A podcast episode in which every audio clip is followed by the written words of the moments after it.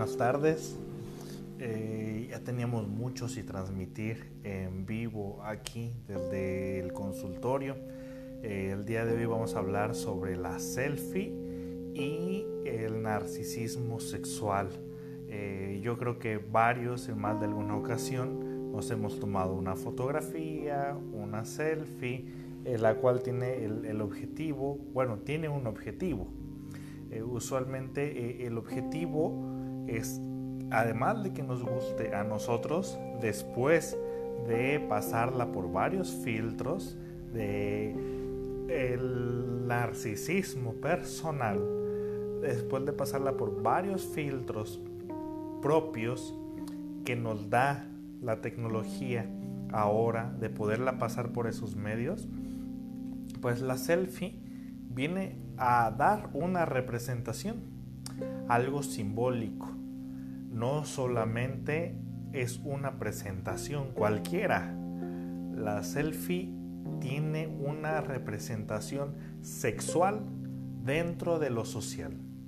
La selfie no es cualquier cosa, es un super monumento a nuestro narcisismo. Ese monumento que nosotros mismos le hacemos. Es la selfie, es Facebook, es Instagram, sobre todo, el super monumento al narcisismo.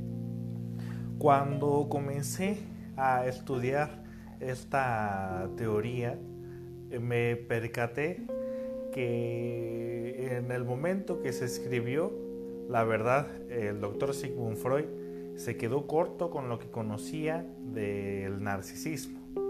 Si el doctor Freud hubiese vivido en este tiempo, muy posiblemente se hubiese dado cuenta que la teoría psicoanalítica en la parte del narcisismo la tendría que reescribir gracias al ser humano. ¿A qué nos referimos con la selfie y el narcisismo sexual?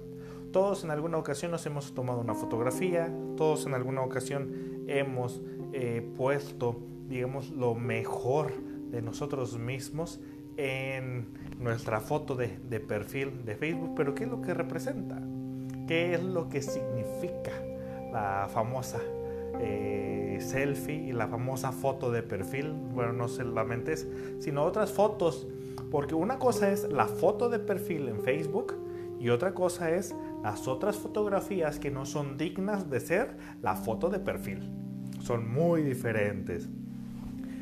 Es una forma de aceptación sexual. Medimos qué tan sexualmente aceptados somos en sociedad por los demás. Con la selfie nosotros medimos qué tan qué tanto capital erótico tenemos. Nos evaluamos a nosotros mismos y entre más likes tenga nuestra selfie, bueno, más nos hemos autoevaluado como persona. Le damos más valía a esta eh, forma de estar en, este mundo de las redes sociales, especialmente Facebook. Entre más likes, más me encanta, más me asombra tiene nuestra selfie, pues mayor plusvalía, mayor plusvalía tiene, digamos, es ese monumento que le hemos construido a nuestro narcisismo. ¿Qué representa, como lo pregunté hace un, momento? En muchas ocasiones eh, hay que considerar que en la teoría analítica de Freud mencionaba Freud que existía el narcisismo sexual el narcisismo primario y el narcisismo secundario. ¿Cuál es el narcisismo primario? El narcisismo primario es aquel donde yo nazco, donde las cosas se dan simplemente porque yo soy, donde a mí me prestan atención porque soy yo, donde la gente voltea a verme a mí porque soy yo. Ese es el narcisismo primario. ¿Y el narcisismo secundario? ¿Cuál es? El, el secundario es esa atención que me ponen por los demás, no ahora solo por lo que soy, sino también por lo que hago. Entonces ahí, en muchas ocasiones hay personas que cuando éramos niños, A algunos se les aplaudió porque eran muy bonitas, porque eran muy bonitos, eran muy guapitas, etcétera, por su físico. Y hay personas que se les aplaudió porque eran muy listos, eran muy brillantes, terminaban su trabajo rápidamente, les ponían una estrellita en el preescolar, se portaron bien, entonces comenzaron a desarrollar aún mayor con fuerza el intelecto. Entonces, en, ese momento, hay personas que comenzaron a guiarse durante su vida por el intelecto y otras por la belleza. Aquí es donde estas eh, situaciones tienen de repente un pleito. ¿Por qué un, un pleito? ¿Qué es más importante, la belleza o el intelecto?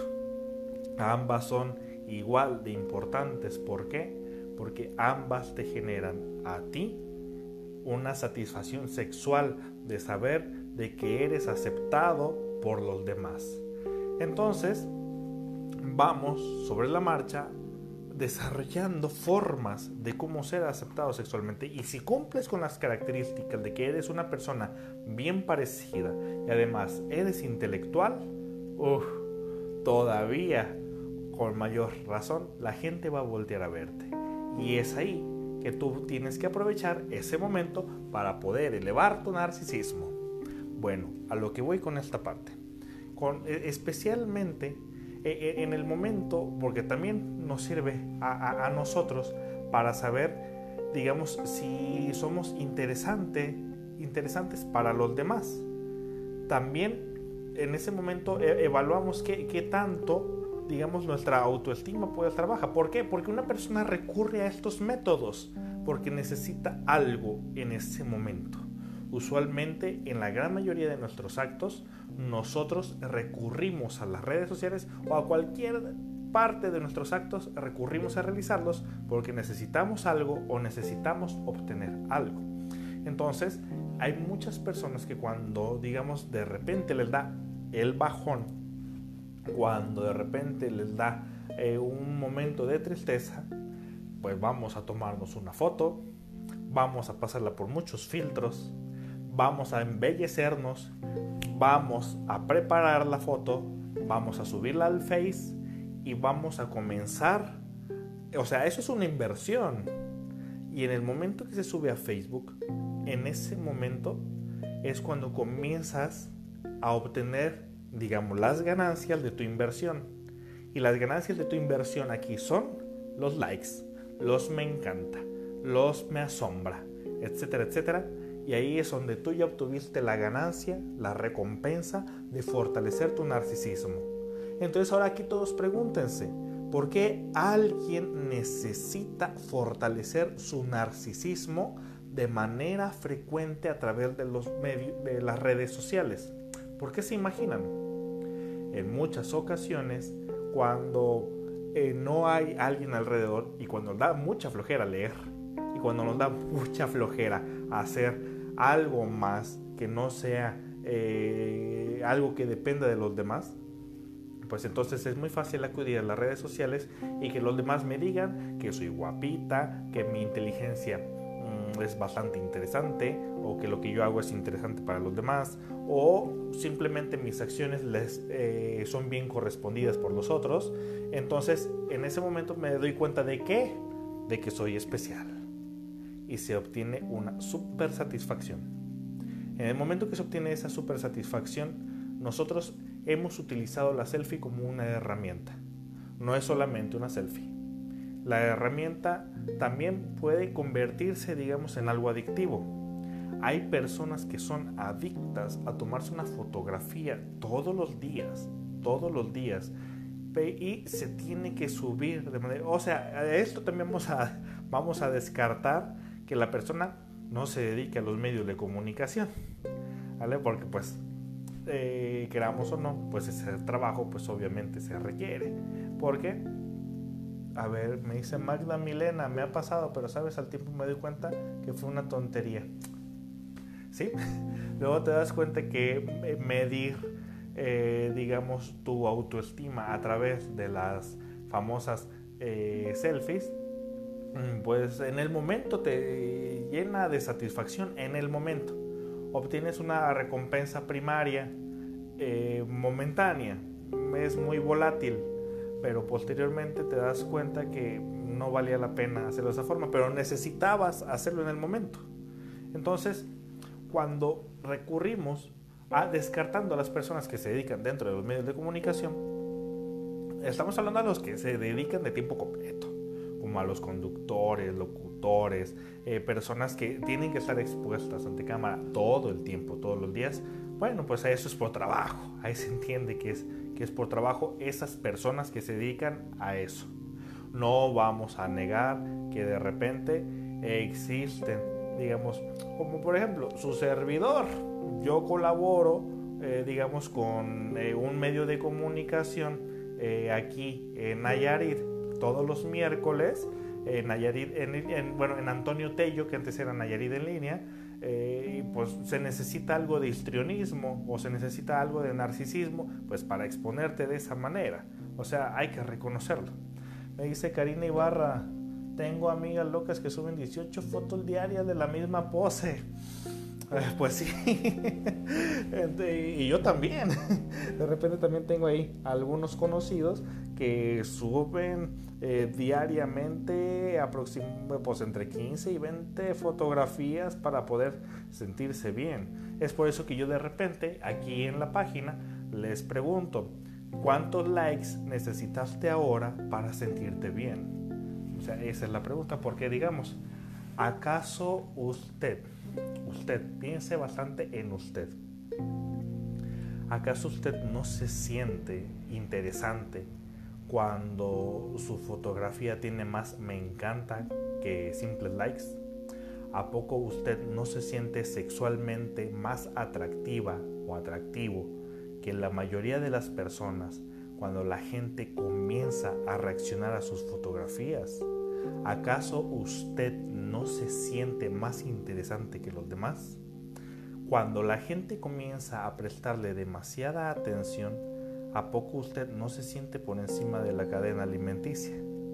¿A poco usted en el momento de cuando está editando su fotografía y que sabe que muchas personas lo van a ver y más cuando agregas a mucha gente que ni siquiera conoces y que esa gente que no conoces comienza a darle likes a tus fotos, darle me encanta, no siente muy dentro de su persona de casualidad una forma en la cual de repente ser el centro de atención es algo excitante, eso se le conoce como narcisismo también y una parte de histrionismo. Lo necesitamos en muchas ocasiones para sentirnos sexualmente aceptados. Sexualmente nos referimos al hecho de que vean el vigor que yo mantengo todavía. Vean el vigor con el cual yo tengo capital erótico, de que soy una persona atractiva. ¿Y por qué necesito tanto demostrarme todo el tiempo que soy una persona atractiva? Porque de repente hubo un tiempo en que esto careció hubo un tiempo o, hay dos vertientes. Una, o esto careció todo el tiempo o, durante mucho tiempo, un tiempo muy importante, o de repente lo sentiste, te gustó y ahora se comenzó a hacer un vicio. Me dice Alberto Topete, una persona que sube fotos diario y en busca de like tiene baja autoestima, que alguien que no sube tantas fotos no necesariamente tiene una autoestima más baja que la otra persona. No, la selfie aquí es, estamos hablando de que es una herramienta para fortalecer el narcisismo. Sea, es una herramienta. No vamos a decir que, una persona con baja autoestima no sube fotos o con buena autoestima. No. Hay personas que de repente también tienen una muy buena autoestima y, que lo suben. O sea, el problema no es que subas una selfie, e, el problema es el exceso con el que se hace, el, exceso con el que se realiza. ¿Por qué? Porque hay personas que hasta le dicen, oye, todo el día estás subiendo fotografías, ¿qué, es lo que está pasando? Como por ejemplo, las personas que suben de repente todo el tiempo que se la pasan en el gimnasio. Eh, una cosa es hacer ejercicio por salud, otra cosa es hacer ejercicio por hábito y otra cosa es hacer ejercicio por exceso, por adicción. Son situaciones bastante diferentes. Entonces, eh, el, hacer ejercicio no es de narcisistas, es por salud.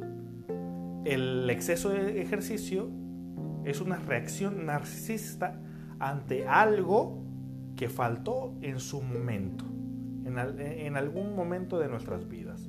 Entonces, digamos que la selfie, como el ejercicio, cuando tú subes una diario, una cada dos semanas, o una cada mes, ah, eh, estamos hablando de alguien que simplemente lo hace porque el hábito de socializar le es interesante y necesita integrarse a la sociedad. Eso no es ningún problema. El problema es cuando hay personas que todos los días suben eh, cantidades excesivas de selfies y que ahora necesitan desaprobación de los demás y que cuando una selfie, una fotografía no tiene los likes que esperaba como otras, inmediatamente hay que eliminarlas. ¿Por qué? Porque me están demostrando a mí que no soy sexualmente atractivo o que no soy sexualmente aceptado por los demás. Entonces, hubo una carencia. Anteriormente, según la teoría analítica, el narcisismo se va a comenzar a fortalecer desde la infancia, desde que nacemos. Mari, este el amor te voy a responder lo de tu insignia. las insignias no las pongo yo, directamente yo no las pongo las insignias, yo no las quito y yo no las pongo. Eh, el, sistema de Facebook automáticamente las pone y las quita, no sé cuál sea la interacción, el, motivo o la forma en que indiscriminadamente quite o ponga insignias. ¿eh? Lo desconozco, pero no soy yo. Eh, yo desde la página publico, pero la verdad no sé cómo se mueva eso. Bueno, me dice Magda Milana, de acuerdo total contigo, allá adentrico, escondite, hay alguna carencia. Exacto, así es. Eh, se, necesita, digamos, esta forma de moderar nuestra autoestima. el problema no es la selfie, sino el exceso que, que nosotros lo vamos a tomar como una un comportamiento exagerado de la persona, el cual nos comienza a llamar la atención a los demás. Por lo tanto, cuando nos comienza a captar nuestra atención, es porque se está haciendo en exceso o no se está haciendo definitivamente. Entonces, cuando estas vertientes se hacen en exceso o no se hace, llama nuestra atención porque cuando un perfil que no tiene ni una sola este, fotografía, nosotros decimos, ah, tiene una paranoia, tiene, le está pasando algo. O cuando hay un exceso de selfies eh, dentro de un perfil, es cuando nosotros decimos, ay, cómo se nota que le gusta llamar la, atención. O sea, siempre nos vamos a ir a los extremos, ¿no? Cuando en la etapa de la infancia, en la etapa en la niñez, cuando nos enseñaron que por nuestra linda cara nosotros éramos personas sexualmente aceptables, entonces comenzamos a hacer cosas para fortalecer esta parte. ¿De, qué manera? Ya sea algunos, algunas, eh, las mujeres maquillándose, haciendo algunos otros este, ejercicio, cuidando su cara, haciendo algo simplemente para mantenerse vigentes y decir, mira claro, tú puedes seguir todavía. Entonces, tiene una relación con el narcisismo sexual. ¿Y por qué sexual? porque genera satisfacción el simple hecho de saber que soy sexualmente aceptado por los demás y que esto de alguna forma sube, fortalece nuestra sensación y nuestra autopercepción y nos da seguridad.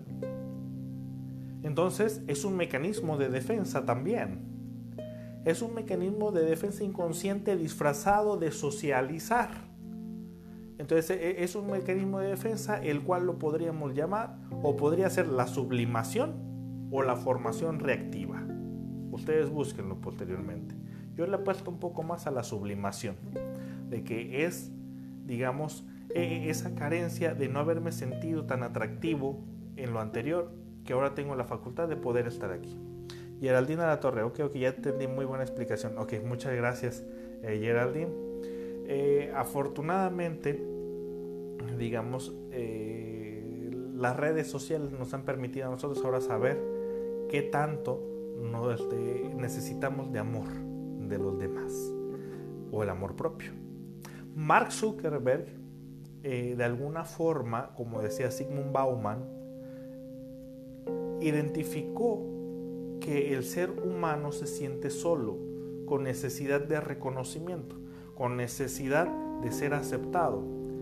Entonces, cuando se genera Facebook y lo va puliendo en estas áreas, sí que Mark Zuckerberg pudo identificar que el ser humano necesitaba autoelogiarse y poco a poco va puliendo esta red social. Y nosotros vamos alimentándola claramente. Entonces, ¿cuál es la, moraleja de todo eso? Entre más selfies subes, más identificamos tu baja autoestima. Espero que te haya servido de algo este video. Ayúdenme a compartir. Por cierto, un comercial a quienes me están eh, viendo, me están escuchando. Eh, viene a Tepic Nayarit, porque aquí es donde radico yo, el Tepic Nayarit, el nieto de Sigmund Freud el nieto de Sigmund Freud, lo contacté hace unas semanas. y va a estar aquí en Tepic, en el Teatro del Pueblo, perdón, en el Teatro del Seguro Social. Nos va a estar acompañando el día primero de septiembre.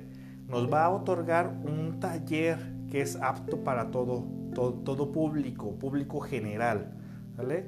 Eh, eh, viene el nieto de Sigmund Freud aquí a, Tepic Nayarit, lo pude contactar.